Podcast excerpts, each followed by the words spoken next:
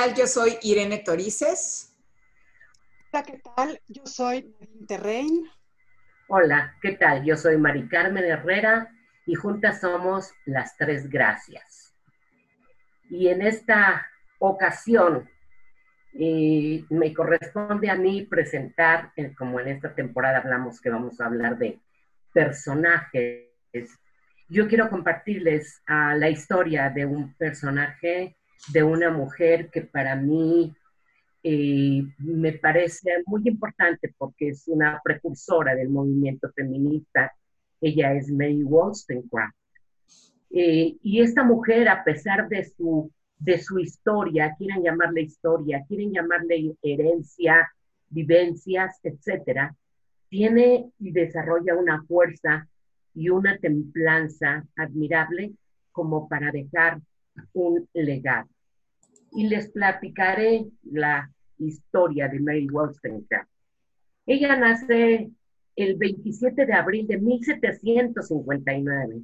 Además, por eso me importa, porque esto de pensar que el movimiento feminista es así como algo actual o ideas actuales, eh, etc. ella nació en Spitalfields, Inglaterra. Sus padres fueron John Edward Wollstonecraft y Elizabeth Dixon. Mary fue la segunda hija, tenía un hermano mayor, Edward, eh, y luego siguió ella y después otros cuatro hermanos. Su vivencia fue la de una familia dominada por un padre alcohólico, violento, despilfarrador, y el ambiente familiar en que vivió fue determinante en el carácter de Mary, quien desde joven cuestionó la institución familiar que sometía a las mujeres en la servidumbre y las mantenía presas de una tiranía ejercida por los varones y el patriarcado. Acostumbraba a mentir para proteger a su madre y ejercía un papel maternal igualmente con sus hermanas. Los constantes cambios de residencia que la familia hizo eh, generaron que Mary aprendiera a escribir de una manera deficiente sin embargo, no impidió que más tarde se convirtiera en una culta joven y a los 15 años contaba con una inteligencia despierta y una sed de conocimientos más que insatisfecha. Observar las injusticias de las que eran objeto las mujeres de su época, entre ellas su madre, arrojó en Wollstonecraft las semillas que más tarde permitieron alzar la voz contra el androcentrismo que relegaba a las mujeres a la categoría de esclavas, según ella.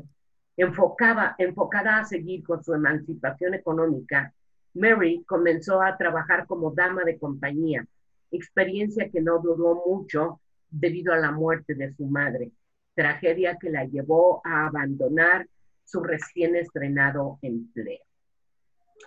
Otro ah, incidente familiar sacudó su vida luego de que después de dar a luz su primer hijo, su hermana Elizabeth abandonó el hecho conyugal, y se sufrido por la depresión postparte y se, se separó del esposo.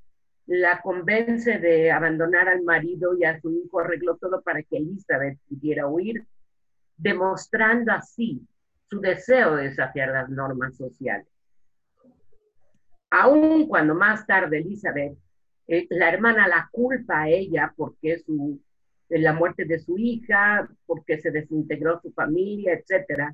La naciente feminista se hallaba en los orígenes de su lucha personal y no se dejó abatir por las contrariedades. Mary tuvo dos amistades muy significativas. Una, Jane Arden, con quien disfrutaba un ambiente intelectual en su casa y con quien era posesiva. Y le escribía, se han formado en mí ciertas nociones románticas de amistad. Soy un poco peculiar en mi entendimiento del amor y la amistad. Tengo que tener el primer puesto o ninguno. O sea, anhelaba afecto, demandaba cariño. Eh, en algunas de las cartas eh, de Arden se, refleja volátil, depresiva, con emociones que aumentaron durante toda su vida.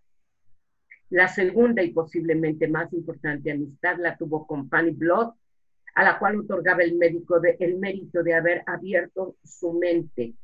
Wollstonecraft imaginó una utopía de convivencia femenina con Blood, eh, teniendo, haciendo planes para alquilar habitaciones y para vivir juntas, eh, pero la realidad se vio fracasada por los problemas económicos, ya que estaba, eh, Mary estaba más de la parte de los de los valores, su compañera, más de los valores tradicionales y que Wollstonecraft de todos modos permaneció dedicada a ella y a su familia a lo largo de toda su vida. Era lo que la caracterizaba como una persona, no lo sé, podríamos decir lealtad, ahorita analizamos.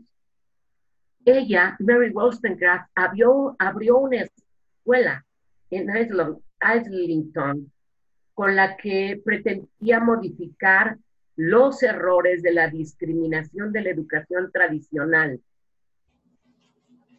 Intentó que fracasó ante el escaso número de alumnos que acudieron eh, a las clases, pero que tiempo después rindió frutos en una nueva, sede en Newington Green. O sea, abrió dos escuelas, aparte de superando todo esto. Tiempo después, Wollstonecraft ingresó a un círculo personal de ideas liberales y en donde le ayudaron a clarificar sus teorías sobre la situación de la mujer y la lucha de la igualdad, por, la lucha por la igualdad de las mujeres y la liberación, que era lo que le importaba.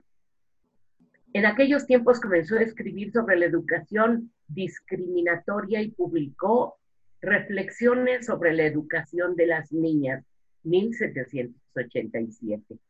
Libro que más tarde se convertiría en el tema principal de su obra, Vindicación de los Derechos de la Mujer. Además de sus argumentos filosóficos más generales, Wollstonecraft traza un plan educacional específico sobre la educación nacional sostiene que todos los niños deberían ser enviados a un internado nacional al mismo tiempo que se les dé cierta educación en casa, incentiva el amor por el hogar y los placeres caseros. También mantiene que esta escolaridad debería ser mixta, que hombres y mujeres cuyos matrimonios son los cimientos de la sociedad deberían ser educados según el mismo modelo, o sea, la equidad en pleno. Fue la primera mujer en denunciar la necesidad de integrar lo femenino a la sociedad a una justa demanda por la participación de las mujeres como ciudadanas. Asimismo, revolucionó las relaciones entre los varones y mujeres al exigir la afinidad intelectual como requisito indispensable para contraer matrimonio cuando estalló la Revolución Francesa, 1789, Mary albergó las esperanzas de que los derechos humanos serían finalmente reconocidos y que eso supondría el final de la opresión y la injusticia. Sin embargo, un año después, publicó en un panfleto que no podía lograrse una sociedad justa, sin igualdad y sin discriminación hacia las mujeres. Animada por Thomas Paine, otro liberal, eh, Wollstonecraft continuó la lucha y en 1792 es que publica su libro Vindicación de los Derechos de la Mujer, eh, un texto de entusiasmo revolucionario y denuncia directamente la aberrante situación de la mujer. De acuerdo con estos datos eh, disponibles, esta obra, la escritora se esfuerza en atacar los prejuicios sociales de la época y demostrar que las mujeres son seres humanos al igual que los hombres con derechos a la misma educación y posibilidad de desarrollo personal.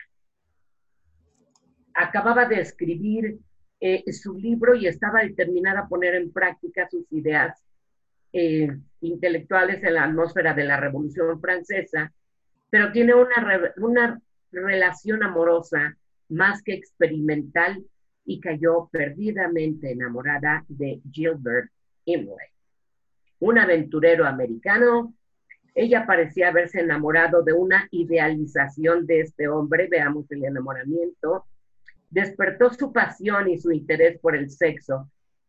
Quedó pronto embarazada y el 14 de mayo de, de 1794 dio a luz a su primera hija, Fanny, a la que puso el nombre de la que quizás fue su mejor amiga.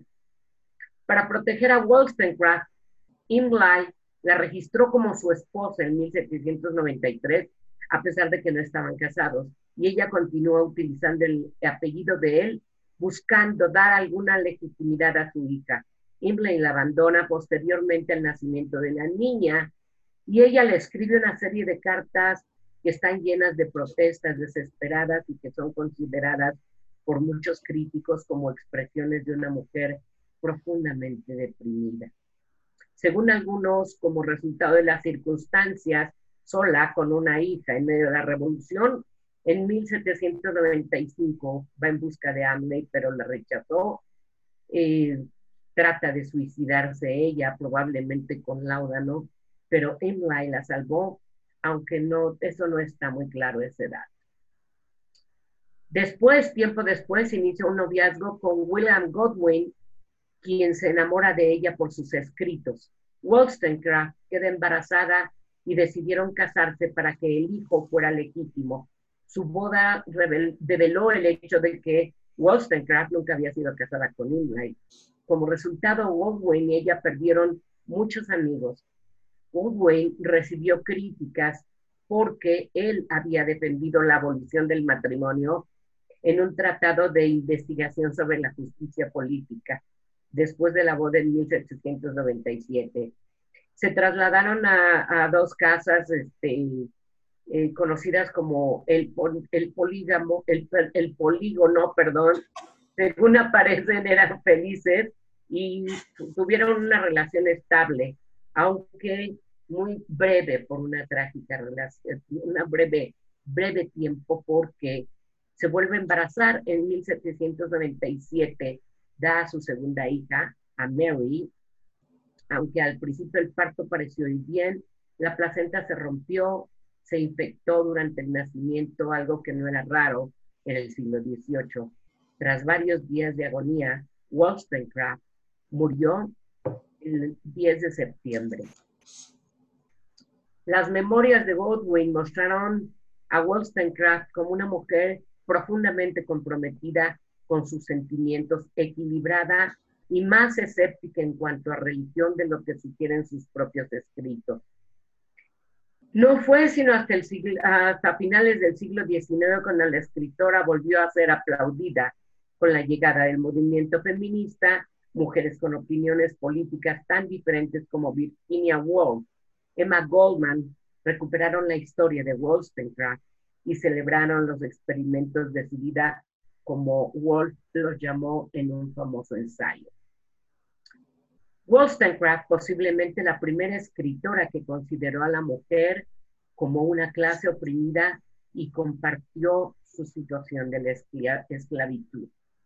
Y aquí es un breve análisis, como ella tenía desde un análisis psicológico en el familiograma, una posición como de chivo expiatorio. Ya era la, la hija que defendía y que se ponía de pechito para defender a la madre, a las hermanas, etcétera, y además para defender los derechos de las mujeres. Y sin embargo, tristemente, repitiendo la historia, con Inley quien no tiene la capacidad de involucrarse afectivamente, creyendo en una, cayendo ella en esta eh, depresión y este, procreando esta hija. Y el deseo de, que, de salvar queda grabado en ella, eh, lo perpetúa con sus amigas, sus escritos, el defender a las mujeres, pero el tomar la conciencia de la posición de la mujer y a pesar de sus vivencias, de sus temores, deja escrito y genera un movimiento importante. En vindicación de los derechos de las mujeres. Esta es este, Mary Wollstonecraft. ¿La conocía? Compártanme. A su hija sí, a ella no desde esta mirada.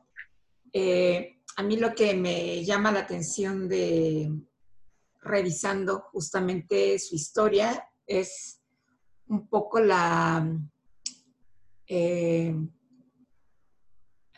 ¿Cómo es cuando es después? ¿Predecesora? Sí, la predecesora de nuestra Sor Juana Inés de la Cruz, ¿no? En donde es además una mujer eh, contestataria, eh, que pues, al propio Rousseau se lo pone al tú por tú, como lo hacía acá con el arzobispo Sor Juana Inés de la Cruz. Y esto está plasmado en algunos de los textos que eh, a veces por propia voluntad y en otras ocasiones incitada por alguna pareja que tenía en ese momento como el de vindicación de las mujeres, eh, em, pues va realizando a lo largo de su, corta historia de vida, porque pues, lo real es que muere, muere muy joven. Y uno de los escritos que retoma ella justamente de, de Rousseau es uno en donde refiere y que bueno, está como para, para que a mí se me paren los pelos tal cual, como se lo digo a veces a mis alumnas y a mis alumnos, en donde dice la educación de las mujeres, a esto que hacía referencia hace un rato, Mari Carmen, siempre debe ser relativa a los hombres. Agradarnos, sernos de utilidad hacernos amarlas y estimarlas. O sea, por si se nos había olvidado, chicas, que eso es lo que tenemos que hacer, o para eso es para lo único que servimos. Según Rousseau. Y continúas eh, citando a Rousseau, eh, Mary Wollstonecraft. Educarnos cuando somos jóvenes y cuidarnos de adultos. Aconsejarnos, consolarnos, hacer nuestras vidas fáciles y agradables. Estas son las obligaciones de las mujeres durante todo el tiempo y lo que debe enseñárseles en la infancia. En la medida en que fracasemos en repetir este principio, nos alejamos del objetivo y todos los preceptos que se les da no contribuyen ni a su felicidad ni a la nuestra. Así es que no han, si, no han hecho su tarea, amigas queridas, pues más vale que le empiecen a hacer, porque si no... Nada más, le faltó a Rousseau el que tener el, abanico ese de plumas que tenía. No, yo creo que sí lo tenía, digo. Y, esto lo retomo de la película de, de Frankenstein de Mary Shelley, en donde sí vemos cuando ella se escapa con este pseudoartista, eh, que no sabemos si es de género binario o es eh, de preferencia homosexual, eh, pues finalmente tiene a la hermanastra de Mary Shelley y a Mary Shelley ahí como pues, prácticamente en esta misma posición que plantea Rousseau. Y no siendo suficiente lo que dice Rousseau, eh, continúa en otra cita eh, diciendo, educad a las mujeres como a los hombres y cuanto más se parezcan a nuestro sexo, menos poder tendrán sobre nosotros. Y le contesta Mary, esto es exactamente lo que pretendo. No deseo que tengan poder sobre los hombres, sino sobre ellas mismas. Eso. Es que era una mujer pensante, una mujer, o sea, fuera de, demasiado adelantada para su época. Digo, que corre como muchas el riesgo de enamorarse y de perder la razón. De manera claro, pero es que esta es la parte epigenética, ¿no? Esa es la repetición de las historias. Repitió la historia de su madre con, con este hombre, sobre todo Inglay, y, y volvió a ser, no sé, dependiente, etcétera, ¿no? Incluso intenta suicidarse. Es, es, es una repetición de historia, ¿no? A mí, oye, justo lo que mencionas, Mari Carmen, esta parte de, del el momento histórico, ¿no? Poquito antes, ella nace poquito antes de la Revolución eh, Francesa, en el... en plena ilustración. ¿Eh? Vive toda la ilustración o puede la ilustración. Exacto, el periodo de la ilustración, donde eh, te empiezan a dar como muchas libertades al, pensamiento. Eh, antes de, este periodo de ilustración, quien eh, dictaba qué, podía pensarse era eh, Roma, el Vaticano principalmente. Este, digamos que el papado era el, quienes dictaban lo que se podía pensar, ya ni siquiera leer, estudiar, este, tú solo puedes pensar esto. Y si no piensas esto, además, eh, pues o te quemamos como bruja o como hereje o como, ¿no? Eh, nos, metemos en la Inquisición o te tocan un chorro de este, indulgencias por pagar, ¿no? Porque eres eh, heredero del infierno, ¿no? Y entonces, en este momento, se permite que ahora pensemos todo, todos y todas. Las mujeres se montan al carro, ¿no? Hay varias mujeres que se montan a ese carro, pero les pusieron un estate quieto, ¿no? Y sí hay, hay ejemplos importantes en la Revolución Francesa, justo con este, este eh, hervidero de, pensamientos. Eh, y ahí está Olimpia, ¿no?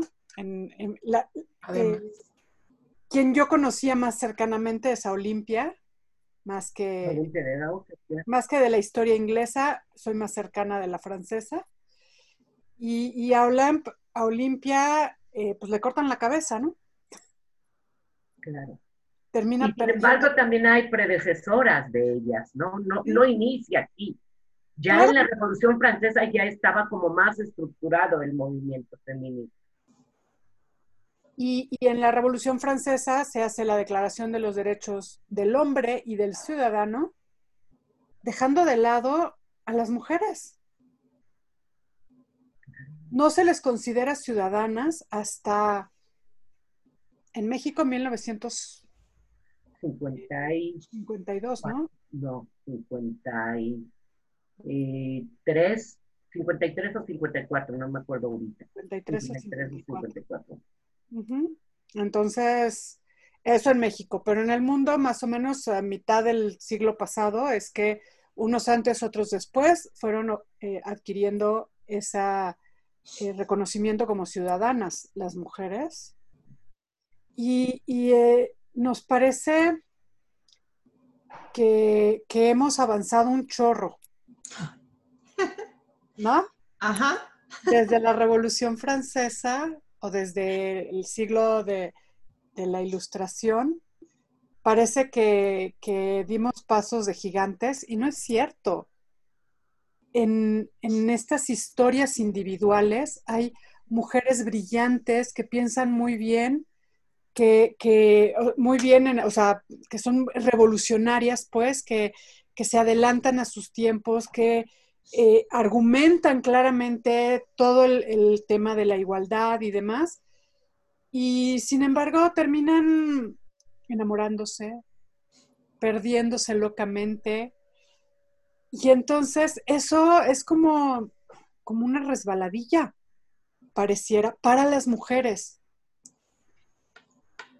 Inclusive me parece, eh, digamos, que es como hasta una estrategia del mismo sistema patriarcal, enamorar mujeres brillantes. Pues ya lo dijo Rousseau, ¿no? Aun, cuando Mary le contesta, porque seguramente nunca se enamoró de Rousseau, o sea, pues ahí están para nosotros y ellas tienen que ser casi, casi quienes nos seduzcan para que nosotros podamos gozar de su servicio. Dicho de la manera en como lo, lo, manifiesta Mary en su, en su escrito.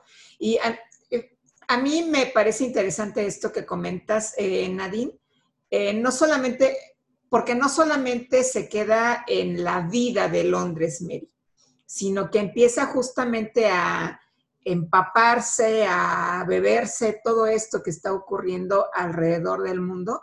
Y una de las respuestas que da justamente a, este asunto de la lucha por los derechos del hombre, que es como se, plantea de primera instancia esta declaración, eh, tiene que ver justo con la exclusión de las mujeres, hablando también de, tener una perspectiva de género y de tener una, mirada inclusiva.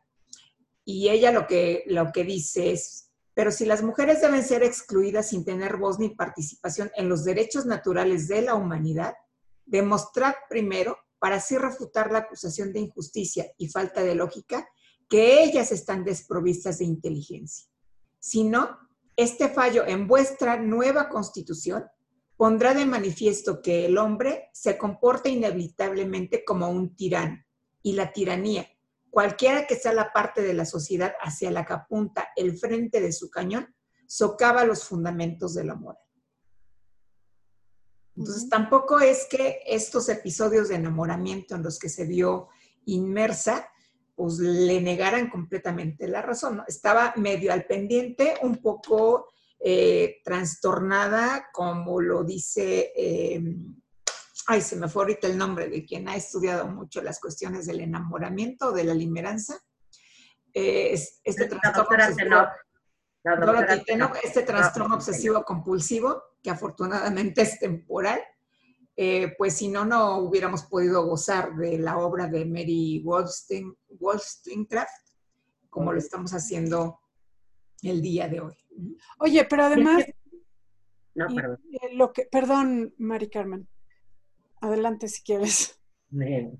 Eh, porque lo que yo decía, ok, esto no quiere decir que las mujeres no se puedan enamorar.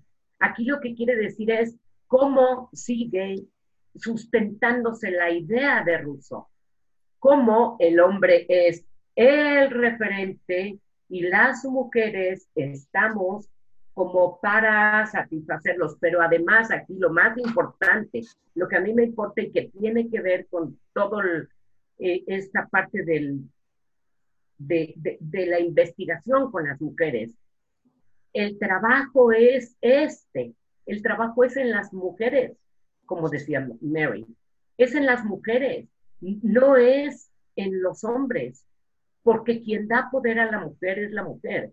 En las historias, yo creo que en la terapia, a través de este largo camino que hemos recorrido, eh, podemos encontrar mujeres brillantes, pensantes, sin embargo, unidas a un hombre, eh, eh, no lo sé, que las controla, que las violenta, que las agrede, que las minimiza, etcétera. Y las mujeres siguen pensando, porque lo que necesitamos como tomar conciencia es realmente de nuestro propio valor y tener esa parte de lo que es empoderarse, no, no, no mal visto. O sea, el, empoderar el empoderamiento es pasar de una situación de sometimiento a uno de afirmación. Y entonces esta sería la parte. Enamorarse de un hombre, qué padre, el estar en pareja puede ser muy padre. O de una mujer. O de una mujer, claro, estar en pareja, compartir. Entonces, esto no, no es excluyente, sino es simplemente en una, en una perspectiva de igualdad, de compañerismo, ¿no? En donde hay pareja, porque si no hay pareja, no hay pareja. Yo, creo que esta parte del enamoramiento no nubla la capacidad de pensar y la capacidad de escribir y la capacidad de, pensar el mundo de una forma diferente y de ser revolucionario. Yo lo que creo es que se usa como argumento de debilidad de las mujeres. Y concretamente recuerdo el caso de... Em, se me fue su nombre, de, la que fue jefa de gobierno. Rosario? De Rosario Robles, ella, gracias. Concretamente pienso en el caso de Rosario Robles. Por ejemplo, en su momento, cuando se enamoró de este señor que, que saca los videoescándalos, ¿no? Y cómo por lo menos a mi alrededor se oía hablar como de, ay, así tenía que salir, ¿no? Se enamoró y dio todo por este señor y le vieron la cara nada más porque se enamoró, como si ella no tuviera la capacidad de pensar más allá de lo que estaba sucediendo, como si por estar enamorada ya hubiera perdido todo. Pues es que hay momentos que sí es así, Nadine. Y a lo mejor aquí tendría cada una que hablar de su propia historia. Y yo podré decir, sí, o sea, cuando verdaderamente estuve perdidamente enamorada, hice lo que él me dijo. Y perdí toda identidad, todo control sobre mi persona. Dejé de desinteresarme en lo que era importante para mí para estar ahí para el Señor, ¿no? Para el jefe, tal como lo plantea Russo. Quizá no en todas las mujeres el enamoramiento tiene este mismo efecto. Sin embargo, me parece importante que también eh, se asuma la propia responsabilidad. En este caso, yo tendría que asumir mi propia responsabilidad. Por ejemplo, de no poder estar ahorita ya jubilada de un empleo formal o de un empleo eh, público que tenía, porque pues era más importante renunciar a ese empleo público para estar con el hombre con el que entonces consideraba el hombre de mi vida, que no lo fue nunca ni, ni ya. Eh, y bueno, no sabemos, o sea, tendría que estar viva Mary, algún día nos la encontraremos, quizá, Mary Wollstonecraft, para poder decirnos si verdaderamente también tuvo esta obnubilación que le impidió seguir viendo con claridad cuál era su, su proyecto de vida, por decirlo de alguna forma.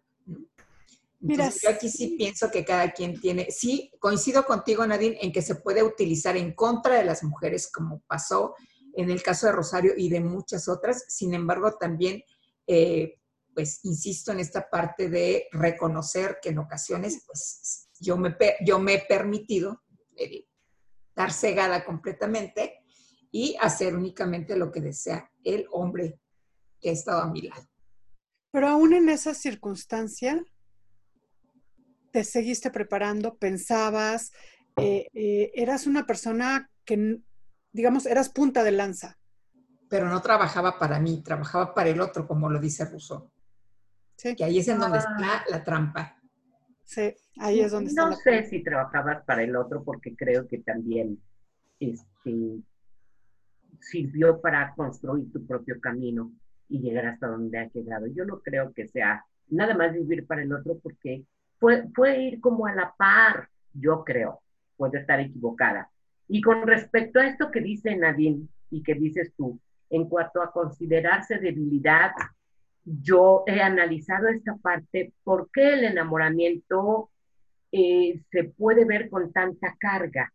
Y lo que pasa es que el enamoramiento ha servido, creo yo, como justificación para que la mujer pueda vivir su sexualidad y no convertirse en alguien indeseable. Ay, es que estaba enamorada y entonces vive su sexualidad, pero ya no es la mala mujer de cuatro letras.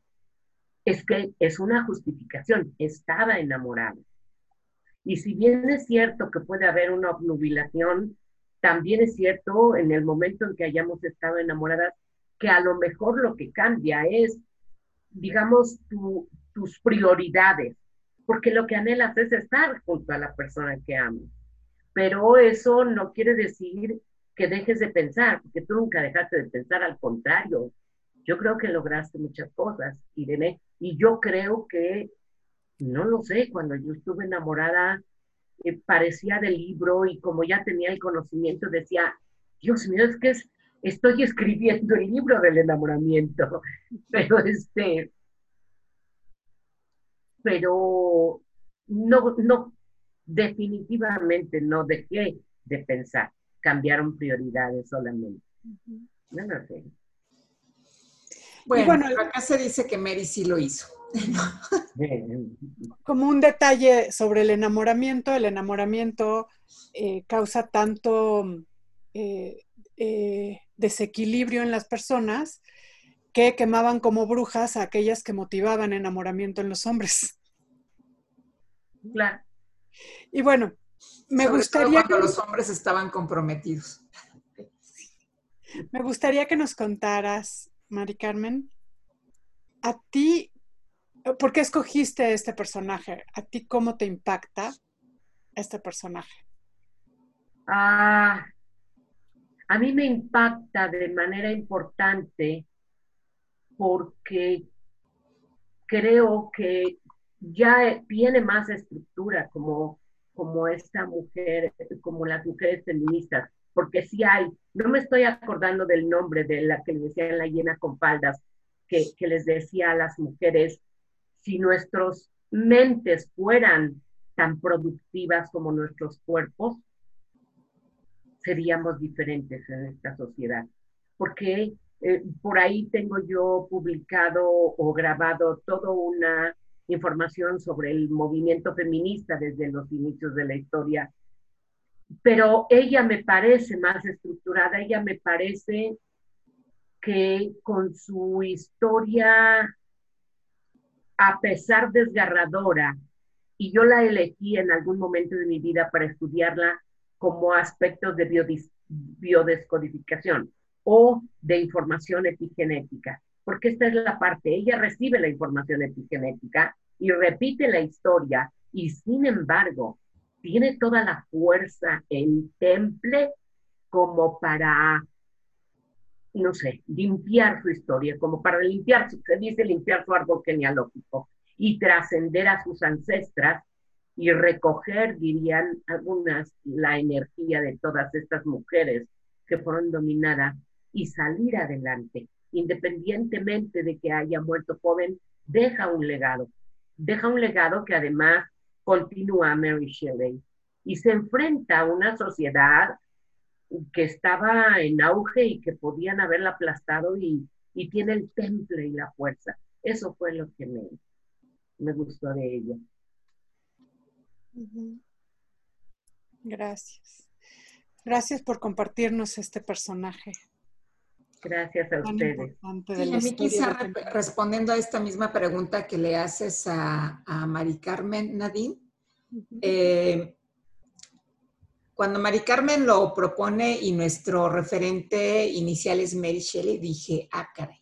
Bueno, y pues sí, o sea, de la historia de Mary Shelley sé eh, más lo que vi en la película de Frankenstein de Mary Shelley, justamente, o el moderno Prometeo, eh, en donde ella habla siempre de su madre como quien la induce a prepararse, a seguir adelante, a no ser sometida por un hombre y por eso se revela en algún momento ante, ante su padre dentro de lo que es la película, insisto, cuando la manda lejos para que pueda eh, hacer un poco, lo, para dejar de tener en realidad, desde, insisto, la película, problemas con su nueva pareja.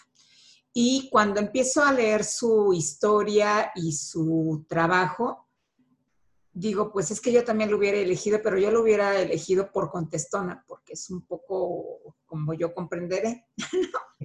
Entonces, pues era una mujer que no se quedaba callada, que si algo no le parecía, lo decía de manera abierta y un poco quizás sin medir las consecuencias.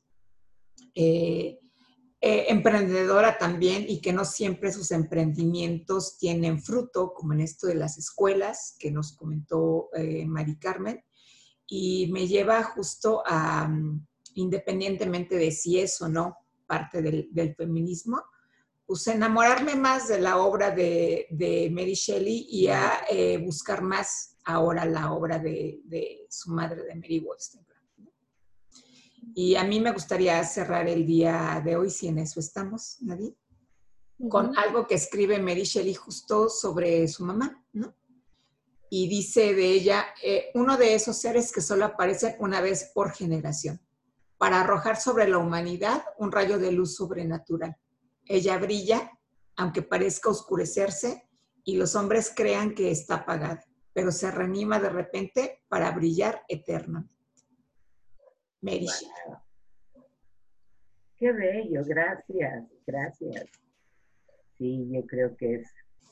Y a lo mejor ahorita que decía Irene, igual a lo mejor me interesó porque, eh, pues a lo mejor la historia este, fue, de vivencias tristes, dramáticas, y sin embargo, si algo me caracterizó y me sigue caracterizando es eh, ser contestataria, entonces quizás eso me hizo identificarme con ella, ¿no? Porque posiblemente, espero, nunca dejaré de ser contestataria. Y, también esta parte de, los personajes es como verlos eh, como en, sus múltiples facetas, ¿no? Y, lo lograste súper bien, Mari Carmen. Nos presentas a una mujer con toda su fuerza, con todo su poder y también con sus fragilidades y tribulaciones. Así es. Una mujer. Ok. Muy bien pues este fue el programa, el inicio de los personajes. Esperaremos para el siguiente personaje. Muchas gracias. gracias. Nos despedimos.